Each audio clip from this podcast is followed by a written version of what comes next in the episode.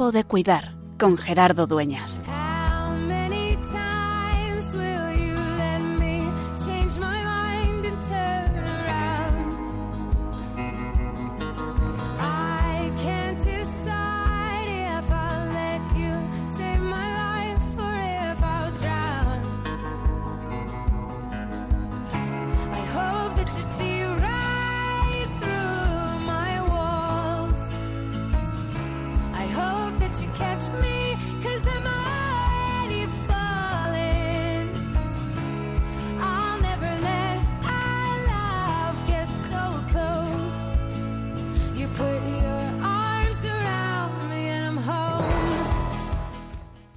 Gusta la palabra recordar y de manera especial su etimología, que nos que es volver a pasar por el corazón. Y en esta tarde, en este verano, recuerdo estos recuerdos que uno tiene vagos de hace muchos años de la infancia. Íbamos muchas veces con mis abuelos íbamos a pasar pues algunas temporadas en verano y ellos siempre iban a misa a lo que ellos llamaban a los Camilos, a la residencia de Camilos, que era lo que había en aquella época, la residencia de ancianos de los Camilos en Tres Cantos. Y un día mi abuela estaba triste de manera especial y bueno, así, porque había uno de los Camilos que había estado allí y al que habían estado conociendo, en, sobre todo en la celebración de la Eucaristía. Ellos iban los sábados por la tarde, creo que a las 7 de la tarde era en aquella época. Y es que el padre Mateo, un hombre que yo recordaba grandísimo, con barba negra, había sido destinado a Argentina y se iba a Argentina. Y así pasó. Parece ser que aquello era 1989, hace unos cuantos años. Y hace algo menos, y en Roma, además, yo creo, fue donde nos volvimos a encontrar. Nos volvimos a encontrar hablando de pastoral de la salud, de duelo y de esa pasión que llevamos en el corazón. Y después, pues ya en 2019 o 2020, empezamos a compartir programas de radio, a compartir duelo, a compartir los grupos Resurrección y se fue generando una amistad que quién le iba a decir a mi abuela en aquel 1989 que iba a surgir.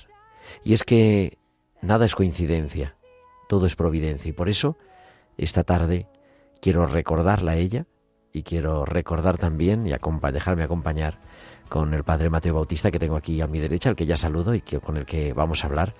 Mateo Bautista, muy buenas, muy buenas tardes. Gracias. Gerardo, muy buenas tardes. Un saludo muy cordial a nuestra querida audiencia. Así que así hacemos y enseguida nos volvemos a recordar que es, que sigue siendo siempre, tiempo de cuidar.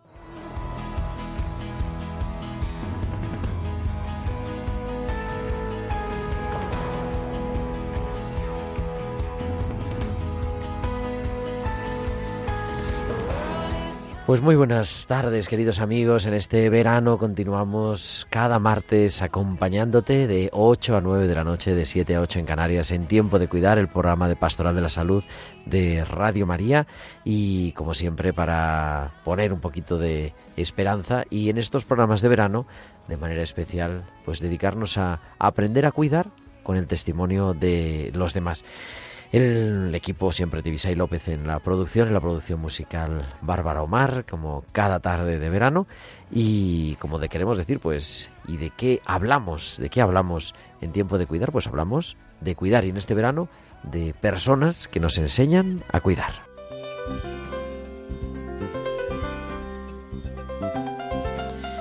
Y hoy pues ya hemos saludado, ahora vamos a estar conversando hasta prácticamente las nueve de la noche, las ocho en Canarias, con Mateo Bautista, sacerdote religioso Camilo, que nos acompaña también en esta tarde y que al que le agradecemos estar aquí. Y como siempre, pues muchas más cosas. Retomaremos las, los hospitales con alma que nos trae cada semana Valcisa, también las pinceladas bíblicas que nos trae nuestra querida Inmaculada y muchas más cosas. Y como siempre también esperamos vuestros comentarios en nuestro correo electrónico tiempo de cuidar arroba radiomaria.es, tiempo de cuidar arroba radiomaria.es y también en las redes sociales nos podéis enviar vuestros mensajes a través de Facebook, Radio María España y en Twitter Radio María España. Y también, por si fuera poco, nos podéis enviar vuestros WhatsApp al 668 594 383 al 668 594 383. Pues vámonos, vamos a retomar unas pinceladas que emitíamos allá por la cercanía de Navidad, el día de San Juan de la Cruz, el 14 de diciembre, y las recordamos ahora, como siempre, nos las trae Valcisa.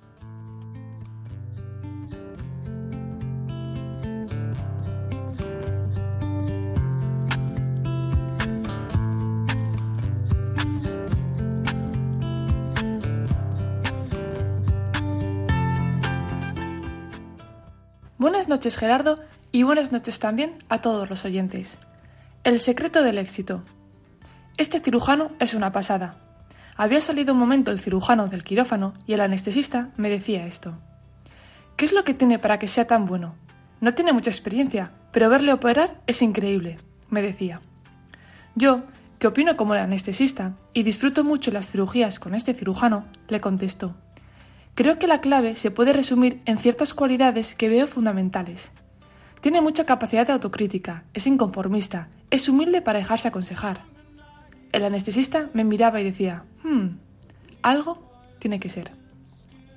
Al día siguiente estábamos ese cirujano y yo debatiendo sobre algunos temas cuando me dijo, una parte clave del éxito que tengo, tú me vas a entender. Cada vez que tengo algo, sobre todo si es importante, como una cirugía, me encomiendo a Dios para que me guíe. Y si resulta que no tienen que salir las cosas, que no sean por algo que yo podía haber hecho mucho mejor. Luego, cuando ya estoy en casa, vuelvo a repasar todo lo que he hecho para hacerlo mejor al día siguiente. Sé que siempre puedo hacer mejor las cosas, pero no me olvido de que Dios siempre me ayuda. Y así ya supe cuál era el secreto de su éxito. Hasta la semana que viene. We lie beneath the stars at night, our hands gripping each other tight.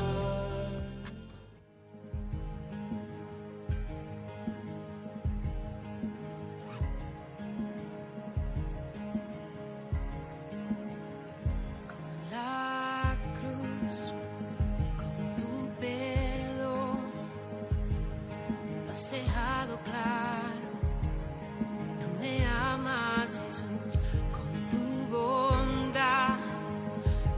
tu amistad, lo has dejado claro, tu amor es capaz.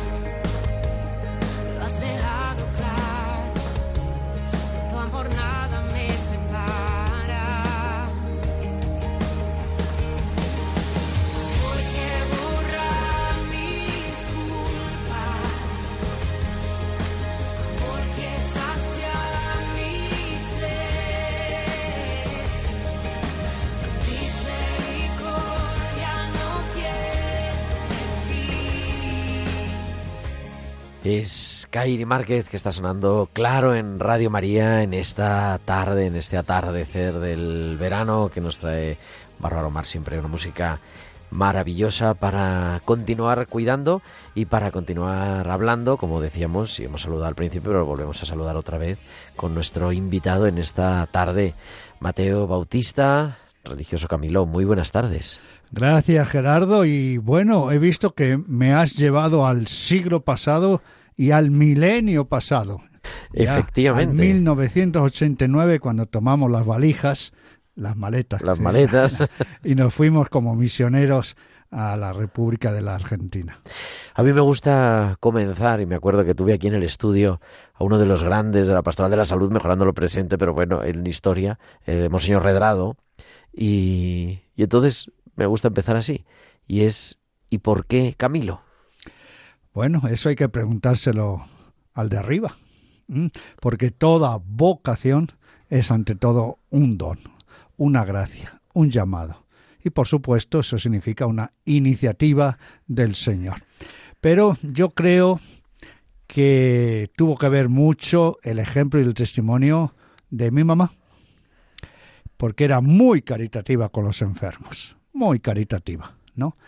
Eh, no solo entregando cosas, sino haciendo la visita, acompañando, también cuando agonizaban, después el acompañamiento en los procesos mm, de duelo, y además porque yo soy el más pequeño de nueve hermanos y ella murió cuando yo tenía 11 años, ¿no? Y yo entré en el seminario a los 10 años, 6 meses, 14 días y 3 horas. Y me llamaron porque la mamá estaba muriendo, pero recuerdo que unos meses antes murió el 24 de febrero, estaba por celebrarse la Navidad. ¿no? Y nosotros nos avisaron ya que iba a morir y estábamos más o menos, digamos, silenciosos. Y ella no nos hizo subir a la habitación. Y en aquel momento, claro, no teníamos instrumentos en casa, pero teníamos cácero, las sartenes para cantar, Para cantar villancicos. Y después ya eh, terminaban las fiestas de Navidad y había que retomar los estudios. Y yo pensé que me iba a quedar, porque nos habían dicho que se iba a morir. Y me llamó y me dijo, hijo, tienes que volver al seminario. Y yo me la quedé mirando y no sé de dónde saqué valor. Y le dije, pero mamá, se va a morir y quiere que me vaya. Y ella me miró y sonrió.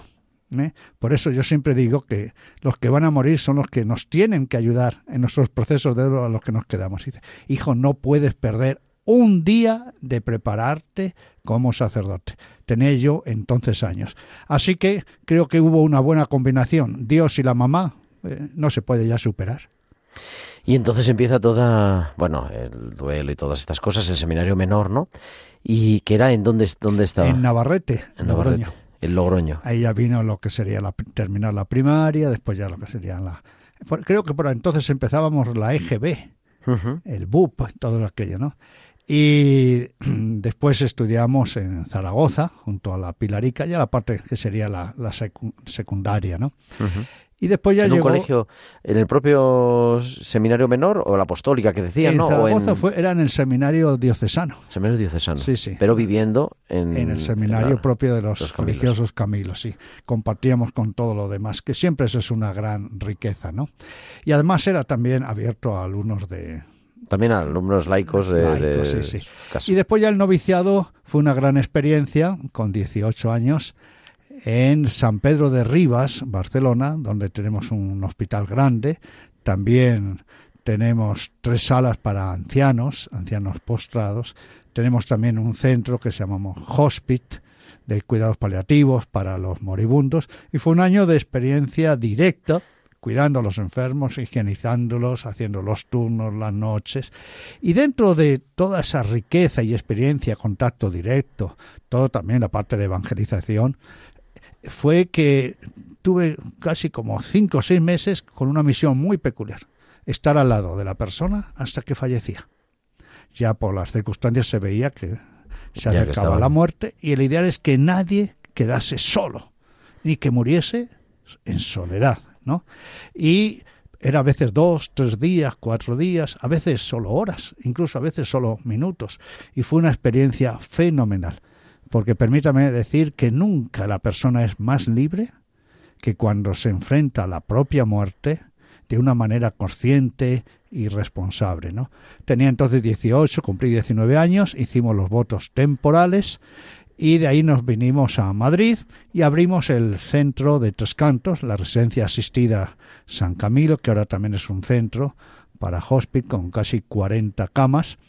Y ahí trabajaba dos noches sí y una no. Estudiaba de día y hacía la noche. Esto implica, pues, cambiar, higienizar las sábanas, acompañar, eh, e incluso eh, cuando morían, prepararlos, ir al cementerio. Bueno, lo que es propio de, los camilos.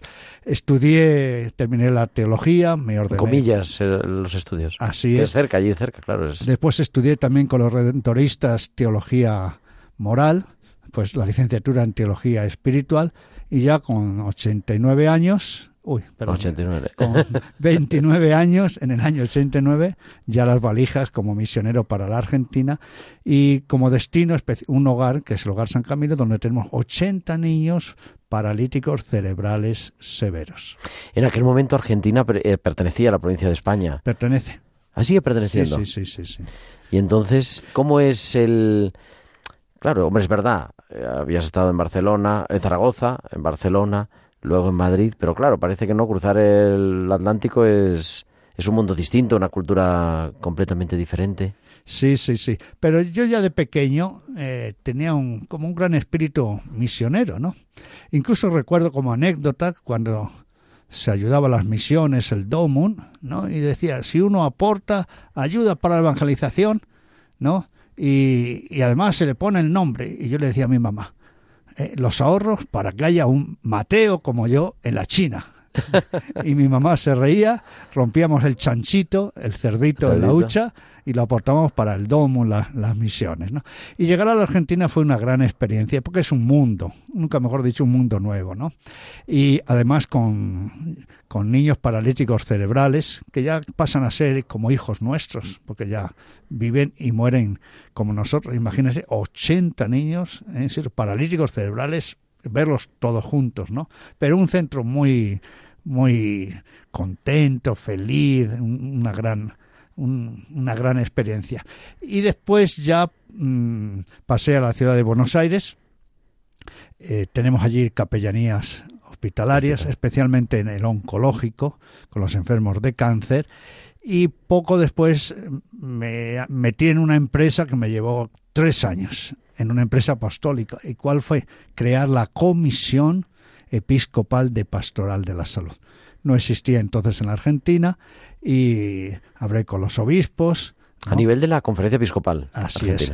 Recorrí casi las 62 diócesis en tres años, diócesis por diócesis, para que se nombrase un delegado y se creó una comisión episcopal con tres obispos. Y además incluso sugerí uno del que quedé muy orgulloso porque espero que pronto sea canonizado, porque ya es venerable, Monseñor Jorge Novak, él contrajo el virus de Guillem Barré, un verdadero santo, santo, murió en olor de santidad, e impulsamos la pastoral de la salud, y eso era impulsar la visita en los hospitales, la labor de los capellanes. En Argentina también mucha atención a los teléfonos de la esperanza, prevención del suicidio. Tenemos muchas comunidades de recuperación de drogadictos, eh, para niños con discapacidad severa, para ancianos. Y después también trabajamos, entre otras muchas cosas, esta pastoral del duelo, sobre todo porque teníamos muchos accidentes de tránsito muchos más que, que ahora, porque gracias a Dios ha habido, ¿no? Pero también teníamos, claro, un alto índice de suicidios, de desaparecidos. Entonces veíamos la importancia de acompañar en los velatorios, en los entierros, en las exequias, pero había este tipo de sufrimientos, de muerte de seres queridos, de esta intensidad, que necesitaban un acompañamiento más prolongado. Y por eso vino la idea de formar los grupos parroquiales de mutua ayuda, reunirnos con estos, especialmente los padres, ¿no? Pero también con viudos, viudas, hermanos, ¿eh? durante dos horas, prácticamente durante un año, para hacer lo que llamamos el proceso de elaborar el sufrimiento, que es lo que llamamos el trabajo del duelo. Y ahí estuve hasta el 2001 en la Argentina. O sea, Y- casi 20 más de 20 años. No, 12 años, 12 años. Y ahí tuve como obispo, no sé si lo conocerán, a un tal Jorge Mario Bergoglio. Claro que era arzo- ah, bueno, claro, el arzobispo de Buenos Eh, Aires. Era el arzobispo de Buenos Aires, después ya cardenal. Y de ahí pasé misionero a Bolivia, a la ciudad de Santa Cruz, que también eh, con una gran labor apostólica. Y después ya en el 2015 vi- viajé a Roma para hacer la tesis doctoral, que la hice precisamente sobre el acompañamiento en el duelo por la muerte de hijos. Una tesis doctoral que tiene por título, se puede encontrar en Internet, Evangelizar el duelo. Fueron dos años, defendí la tesis y mi nuevo destino ya fue el Perú. el Perú, que es donde ahora te encuentras. O sea, entre unas cosas y otras, pues toda la vida, media vida fuera de, de España, Más tiempo. más tiempo fuera que, que aquí. ¿Cómo es volver? Ahora de vacaciones, claro, pero Bueno, ha sido unas vacaciones un poco esta vez laboriosas, ¿no? bueno, además, efectivamente. Porque nosotros aprovechamos, además de ver la visita, yo soy el más pequeño de nueve hermanos, tengo 26 sobrinos, ¿no? Pero también la aprovechamos mucho para buscar bibliografía, ¿eh? porque gracias a Dios he podido escribir ya 71 libros. Ujú. ¿Eh? además reeditados con distintas temáticas, ¿no? Bíblicos, litúrgicos, ¿eh? de la pastoral del duelo, del acompañamiento, relación de ayuda, porque necesitamos entre otros material para formar Para a formar. nuestros agentes de pastoral de la salud. Y eh, aprovechamos, como digo, para buscar esta bibliografía, eh, adquirir libros, poder también llevarlos. Y en este caso, en este mes de que hemos estado aquí en España, pues, sobre todo para acompañar a los grupos Resurrección, grupos parroquiales de mutua ayuda que ya funcionan, gracias a Dios, en España, otros se han abierto, y eh, también para acompañar a los coordinadores y para formar nuevos coordinadores. Ha sido, ha sido un mes de vacaciones de trabajo o de trabajo de vacaciones. Pero bueno, siempre con, con ánimo. Ahora entramos eh, en la segunda parte de la entrevista en, en esto del duelo, con algunas cosas y también de testimonio personal. A mí siempre me llamaba la atención cuando iba en aquella época a la misma capilla, porque la capilla está igual en, en Tres Cantos, que estaba, o por vamos, o como yo la recordaba. Pero todo lo demás, yo creo que lo único que está igual es la capilla. todo lo demás ha cambiado. Eh, incluso hasta la entrada, yo creo que se entraba por otra parte de, de la residencia ponía los eh, padres Camilos o algo así eh, hacen un tienen un voto un cuarto voto especial de dar la vida por los enfermos eso es bueno eso es eh, peculiar de San Camilo no de, de Claro, la nosotros regla somos una orden religiosa, fundada por San Camilo en el siglo XVI. San Camilo nació en Bucánico, en los Abruzos italianos, en el 1550, 25 de mayo de 1550, y murió en Roma en el 1614. Él fue, eh, bueno, algo, algo llamativo. Nació más de 20 años después de su primer hermano, que murió. ¿Eh? Su mamá ya estaba encorvada y tenía pelo blanco. Y lo hizo nacer en un establo. Porque cuando estaba embarazada tuvo un sueño, que veía a un muchachote grandote, seguido de otros con una cruz roja en el pecho. Dijo, ay Dios mío, ¿qué va a ser este muchacho? Un delincuente. Le están poniendo el San Benito, decía, ¿no? Y se murió con esa pena, se murió con esa pena. Y después, bueno, resultó que ese pequeño iba a ser ni más ni menos que el fundador de una orden eh, hospitalaria y además en tiempos de la peste bubónica. La peste bubónica, como su nombre indica, los bubones afecta sobre todo en los ganglios, ¿no? en las partes inguinales. Se muere con mucho sufrimiento, con mucho dolor. La gente quedaba abandonada, huía. Murió más del 30% de la ciudad de Roma y en en ese momento, en esas circunstancias, es donde San Camilo tiene la inspiración de fundar una orden para servir a los enfermos, como él decía, con el mismo amor que una madre por su único hijo enfermo. Y nuestra orden tiene una regla específica, y como las otras órdenes, tiene, emite, nosotros los religiosos, los tres votos, pobreza, castidad y obediencia, pero tenemos un cuarto voto específico, que es servir a los enfermos, aún con peligro de la propia vida, precisamente porque hemos nacido en tiempos de la peste bubónica. San Camilo, como he dicho, eligió el distintivo de la Cruz Roja, Sí, porque era el hábito negro, ¿no? Que llevaba Exacto. común y una gran cruz roja. Y la Cruz Roja, que él no sabía nada del sueño de su madre. No, no. no. Lo supo una vez que fue al, al pueblo y las viejas le contaron. Oh, tu madre decía. Y él se quedó sorprendido. Pero era, ¿por qué? Agarrarse a la cruz, a la esperanza, a la resurrección del Señor. Y rojo por la sangre, por la pasión. Es muy interesante porque San Camilo fue el primero que atendió con sus religiosos a los heridos en los campos de batalla, ya en Hungría en el 1571, lo que sería un anticipo 300 años después la Cruz Roja Internacional. Que por eso es el origen también de, de la cruz roja, porque había aquellos religiosos con una sotana con la cruz roja. Y en ese momento era muy interesante porque ellos se metían en plena batalla a sacar a los heridos, ¿no? A los heridos y moribundos ahí Claro. lamentándose y ponían sobre su hombro dos palos del hombro al suelo, ponían a, los que creían que estaban muertos o medio muertos a los a todos heridos y como si ellos fuesen unos caballos de tiro los iban sacando, sacando, sacando. Así fueron como las primeras ambulancias que socorrían a los heridos en los campos de batalla. Estamos hablando del siglo XVI. Por eso San Camilo, junto con San Juan de Dios, es el patrono de los enfermos y de los profesionales de la salud y de los hospitales. Estamos hablando con el padre Mateo Bautista en esta tarde de verano y seguimos en tiempo de cuidar.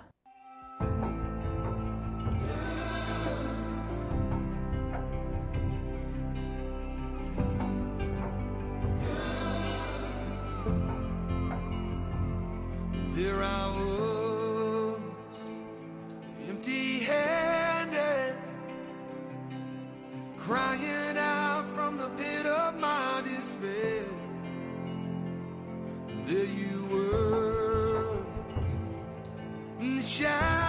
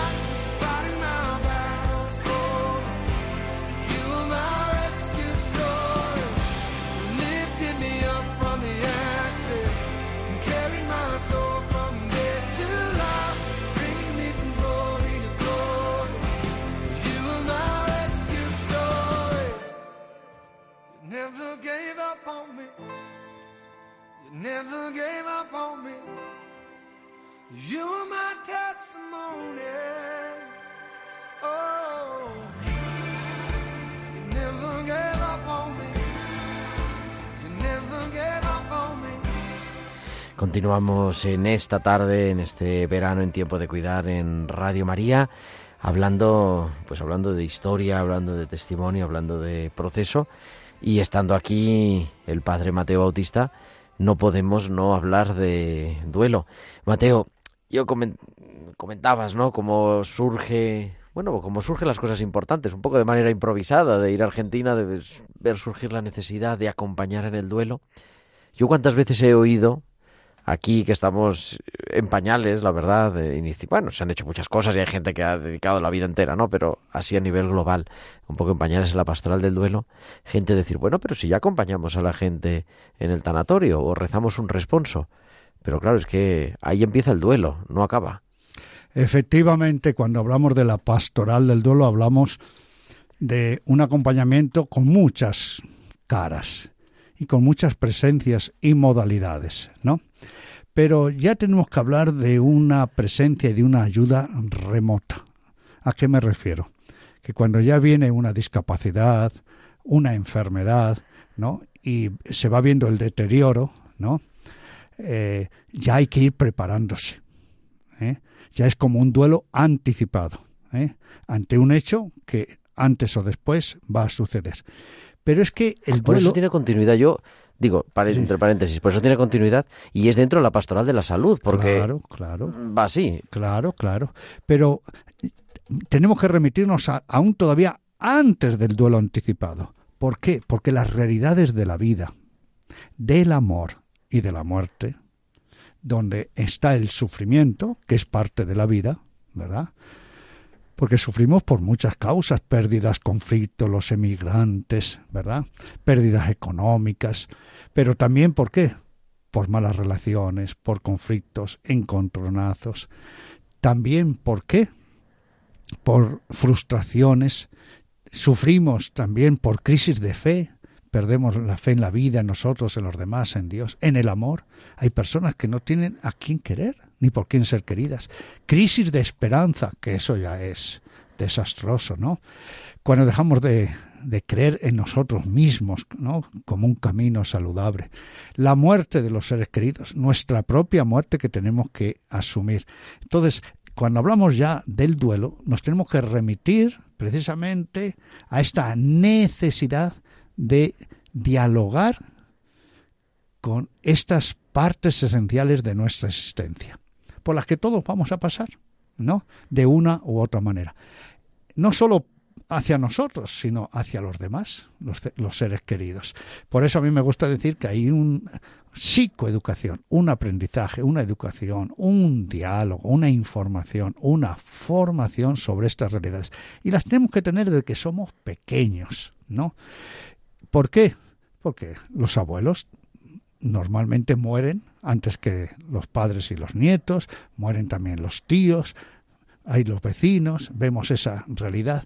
¿Y por qué? Porque necesitamos eh, dar palabra a estas realidades.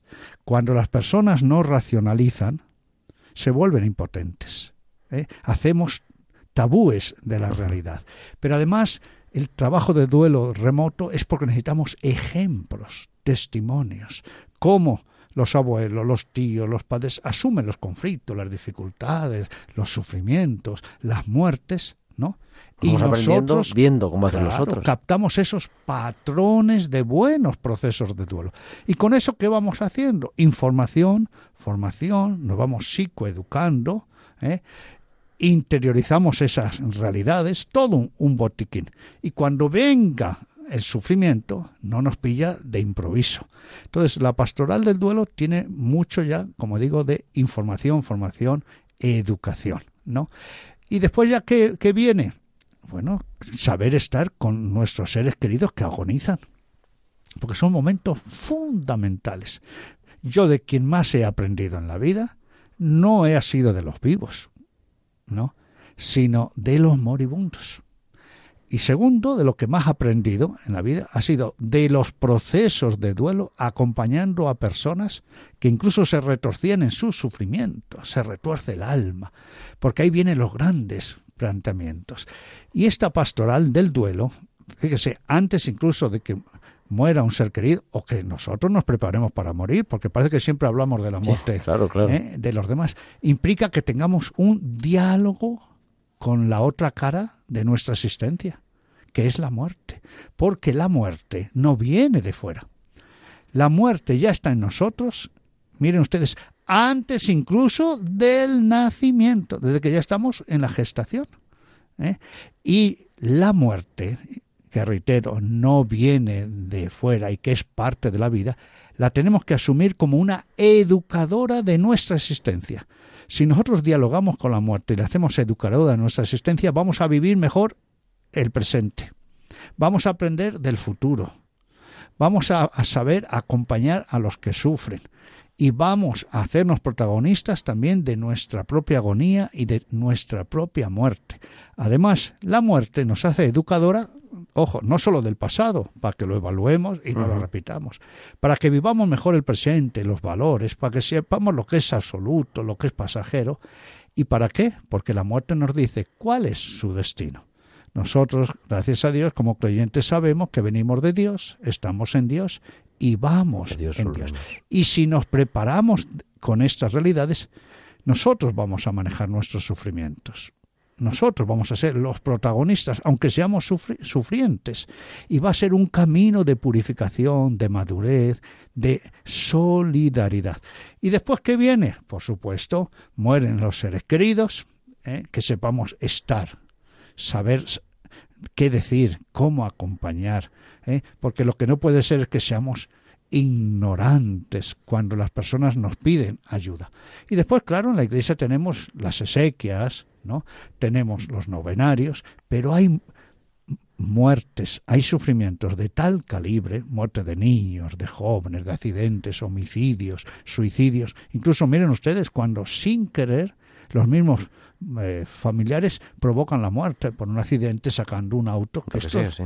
eh, acontece, ¿no? Entonces, es importante que nosotros y como iglesia sepamos acompañar humanamente, con mucha caridad, paciencia, sabiduría, con una buena metodología, con una sana espiritualidad, todos esos itinerarios, porque ese va a ser para muchísimas personas el momento más sufrimiento más sufriente de su existencia. Y en la Iglesia no nos podemos permitir el lujo de no acompañar, justo en eso. Además, ¿por qué? Porque la patente de nuestra fe, que es, lo decimos después de la consagración en cada misa, anunciamos tu muerte, proclamamos tu resurrección, ven Señor Jesús. Y si nosotros no iluminamos los procesos de duelo, ¿quién lo va a hacer? Cuando este problema se plantea, ¿no? En, en Argentina, como nos contabas, y esta realidad surge, ¿cómo empiezas a elaborar todo ese proceso? Porque ahora, bueno, recordamos la página web pastoral Duelo.org. pastoralduelo.org. información, además los grupos, porque es el duelo. ¿eh? También es una página bastante completa porque habla, por ejemplo, del duelo en la familia, duelo con los hijos, la diferencia entre él y ella, ¿no? Y después hay videos, hay audios que ayudan mucho a las, a las personas, pero hay también una gran literatura, ¿no? También. Incluso eh, el duelo de Jesús, de los padres de la iglesia, bueno, pastoralduelo.org. ¿Y cómo surgió hacer este camino? Nosotros le decimos resurrección, grupo de mutua ayuda, grupo parroquial de mutua ayuda. ¿Por qué? Porque nos servimos de tres palabras claves. Comunidad, comunicación y comunión. Es decir, comunidad, el valor de los vínculos, de los contactos. ¿eh? Porque recordamos los versos de San Juan de la Cruz. Mira que la dolencia de amor no se cura sino con la presencia y la figura, ¿no? ¿Y qué es lo que más necesitamos cuando sufrimos? Una mano al lado, una presencia, la ternura, poder desahogarnos, saber que no estamos solos, ¿no? Los vínculos. Y la iglesia es sobre todo comunidad. El otro aspecto que es la comunicación, porque el sufrimiento nos mete en un túnel, nos mete en un pozo, nos hunde, nos lleva a la oscuridad. Es más, nos deja sin palabra, nos deja desconcertados, desorientados. Es más, sentimos que no vamos a poder con este gran sufrimiento, que no vamos a ser felices, que, que se nos arruinó la vida misma. ¿No? Esto al principio nosotros decimos es normal y natural, porque el golpe es tan intenso ¿no? Y no digamos de esas muertes o sufrimientos que están imprevistos, ¿no? Que, que no ha habido preparación. Y la importancia ahí de los grupos de mutua ayuda, ¿para qué? Para desahogarse, pero también para escuchar, ¿no? Y después viene la comunión. En el sufrimiento, ojo, nunca demostramos lo, generosos que somos como en el sufrimiento. Pero nunca demostramos lo egoísta que también somos como en el sufrimiento. Y cuando decimos nadie me puede ayudar, somos egoístas. Es más, somos soberbios. ¿Cómo que los demás no me pueden ayudar? O nadie sufre como yo. ¿Eh? ¿Eh? O si los demás no pasan porque yo he pasado, ¿qué me van a decir? Entonces, todo esto es entrar en la lógica insana del sufrimiento. Entonces, nosotros concebimos esta pastoral como un itinerario, lo que llamamos el proceso de duelo, encuentros semanales, dos horas, trabajo durante la semana, mucho refuerzo víncula, pero insisto en una metodología. ¿De qué? De que estamos haciendo un trabajo personal sobre nosotros mismos. ¿eh? Trabajando muy bien, ¿por qué sufrimos? ¿Cómo sufrimos? ¿Para qué sufrimos? ¿A dónde queremos llegar? Sabiendo que el trabajo de duelo tiene un tiempo.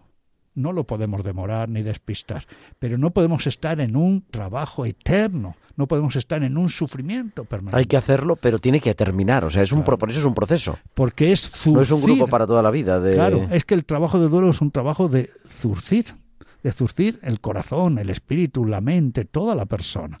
Porque recordemos que el sufrimiento nos golpea tanto que hemos dicho, nos queda hasta sin misión, sin objetivo. Y fíjese cuántas personas del duelo de un muerte de un ser querido se quedan en el duelo de una soledad que los aplasta o que ya no tienen un propósito existencial. Entonces, nosotros siempre somos más grandes que el sufrimiento y tenemos que hacer ese camino. Y fíjese que le decimos trabajo de duelo. Y también lo debemos hacer porque a veces es más fácil resignarnos, hacernos víctima, ¿no? Incluso manipular a los demás con el sufrimiento que hacer un empeño. En el trabajo de duelo, por supuesto, nosotros nos inspiramos en el Señor Jesús. Que fíjese si el Señor Jesús sufrió, ¿verdad? No buscó el sufrimiento, pero lo asumió, lo trabajó, lo humanizó, lo hizo salvífico, lo hizo redentor. Y si el Hijo de Dios pidió ayuda y quiso estar acompañado hizo todo un proceso, nosotros también lo tenemos que hacer. Es el trabajo de duelo. Y queremos que este camino, este itinerario, esta metodología, este proceso de sanación, de zurcir el corazón, pueda existir ¿eh? como pastoral específica, Grupo Resurrección, en cada parroquia. Que tengamos este recurso a mano. Porque si estamos participando de la vida comunidad y de fe, llega un sufrimiento y, Y no tenemos a nadie a nuestro lado, cuando estamos compartiendo todo lo demás, eso no puede ser. Entonces, a los dolientes, estamos en la recta final, a los dolientes, eh, a las personas que están viviendo el duelo, animar a pedir ayuda y a acudir y que, y que se puede. Y que existen, y que estos gru- y que los grupos de mutua resurrección están cerca, de hecho están en España están eh, bueno floreciendo con cierto éxito y en el mundo yo me quedé sorprendido cuando tuvimos el encuentro con todos los coordinadores de todos, bueno, no sé si todos, vamos, los que se pudieron unir, que eran cerca de 200 personas, grupos activos ahora mismo. O sea, una Sí, ya desde Estados maravilla. Unidos, México, Cuba, Venezuela, Colombia, Perú, eh, Chile, eh, Argentina, Bolivia, porque es que esto tiene que ser una pastoral ordinaria. Y primero porque se nace y se enferma y se muere todos los días. Y además, especialmente en estos tiempos que hemos salido de una pandemia. Pandemia. Nosotros en Perú oficialmente ha habido 213.000 muertos, ¿no? Pero indistintamente de la pandemia, ¿eh? tenemos que hacer este acompañamiento, pero porque además es, es un acto humano. Porque dejar solos a una persona en el momento de más, mayor sufrimiento, mire lo que voy a decir, eso es ser torturadores, ¿eh? Eso es ser torturadores. ¿eh? Porque una persona que incluso le cuesta pedir ayuda o que se bloquea, pues es normal. Pero los demás, en una caridad, tenemos que poner en- a su lado, ¿eh? ponernos en su lugar y ofrecerle otras alternativas. Porque lo más fácil en la lógica del sufrimiento, insisto, es hacernos una nuez, hacernos víctimas, ¿eh? morirnos con los muertos, quedarnos vegetando en la vida. Por eso la pastoral de la salud es una, pastoral de acompañamiento, de humanismo, de esperanza, de recrear las ilusiones. Y un dato muy significativo, Gerardo y querida audiencia, quienes coordinan estos grupos, ¿quiénes son? Los propios dolientes, gente que ya ha hecho... han pasado, ¿eh? y duro, ¿eh? En realidad es dura. Mire, estoy pensando ahora, por ejemplo, en Dolores, en José de Paz, en Argentina, ardió la casa, murió su padre, su madre, el sobrino y la hija.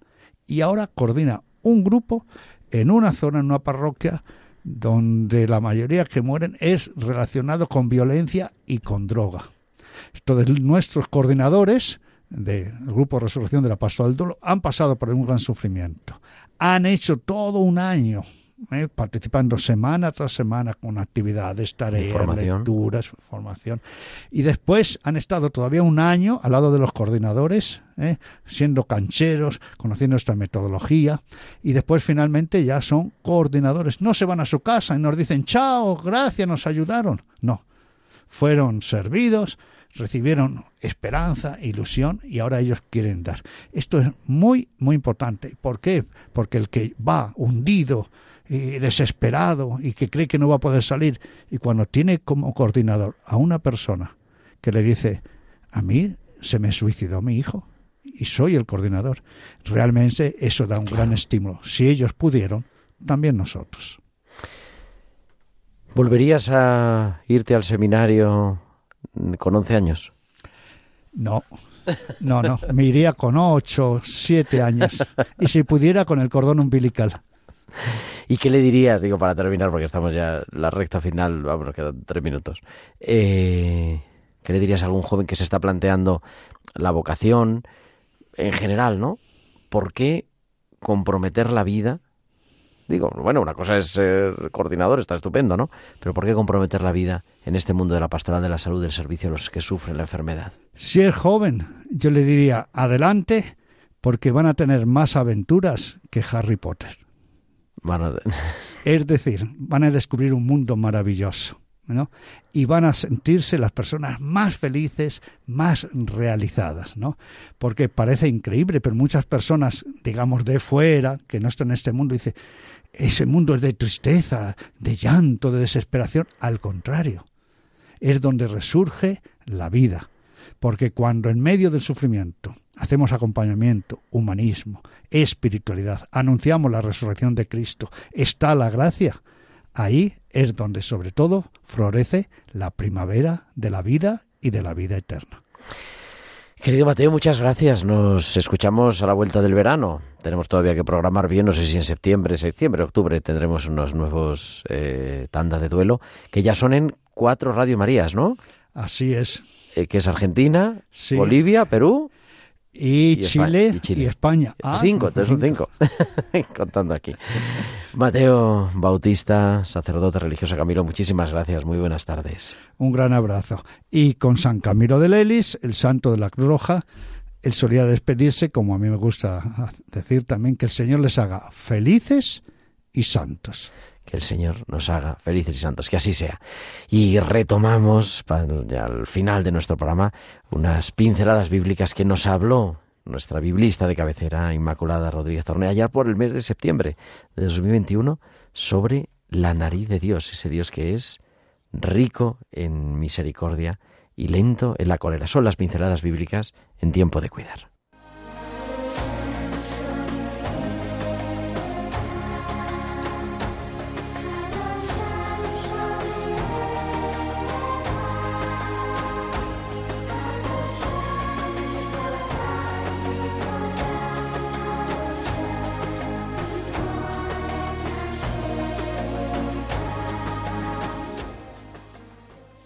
Tardes, querido Gerardo y queridos amigos de Radio María. Hoy voy a hablaros de la nariz de Dios. Sí, habéis escuchado bien, de la nariz de Dios. Veréis, el otro día vi en la tele un anuncio de ambientadores en el que se dice que cuando uno se acostumbra a los olores se vuelve tonto de narices. Y me recordó la expresión bíblica de la que hoy os quiero hablar. forma parte de los 13 atributos de Dios que están tomados de Éxodo 34.6, cuando Dios se revela a Moisés. Son tan importantes que se recitan en las grandes fiestas judías. Y bueno, y hace poco que acabamos de celebrar Yom Kippur, y, y el Día del Gran Perdón, y Rosh Hashanah, que es principio de año, se han, recitado. ¿no? Bueno, dentro de estos 13 atributos está este que es largo de narices.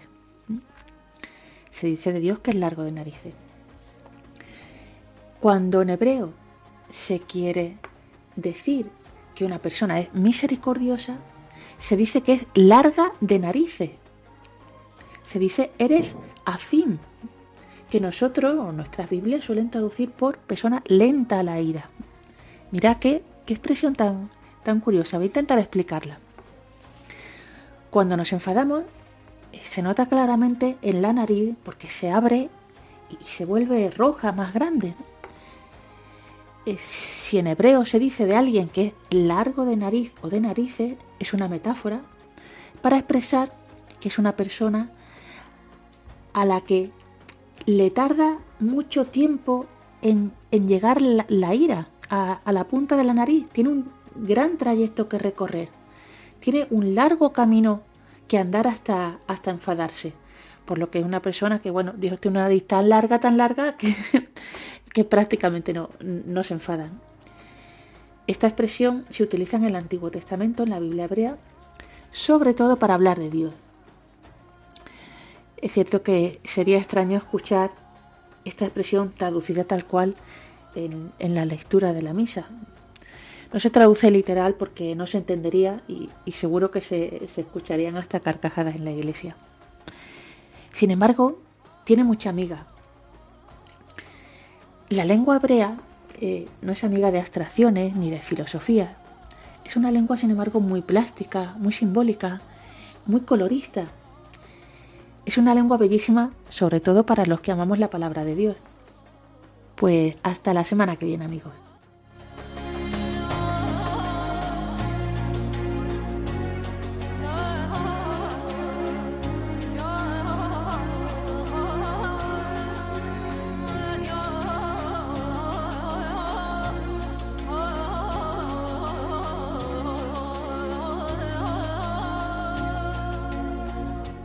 Es Inmaculada Rodríguez Torné, la directora de la revista Tierra Santa, que cada semana nos trae sus pinceladas bíblicas aquí en Tiempo de Cuidar.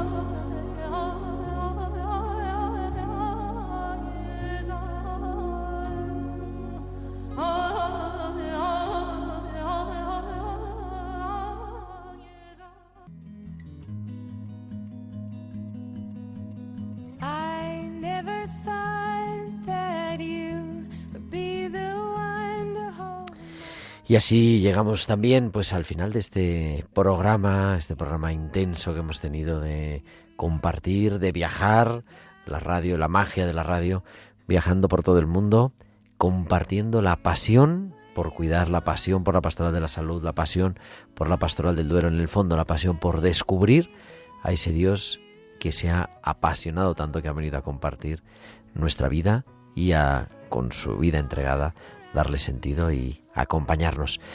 Volveremos el próximo martes a las 8 de la tarde, a las 7 en Canarias. Estaremos aquí para seguir recordándonos que es, que siempre es tiempo de cuidar. Que tengas una feliz semana, que puedan, podáis descansar los que estáis de vacaciones y nos escuchamos el próximo martes. Que Dios os bendiga. Un abrazo de vuestro amigo el diácono Gerardo Dueñas.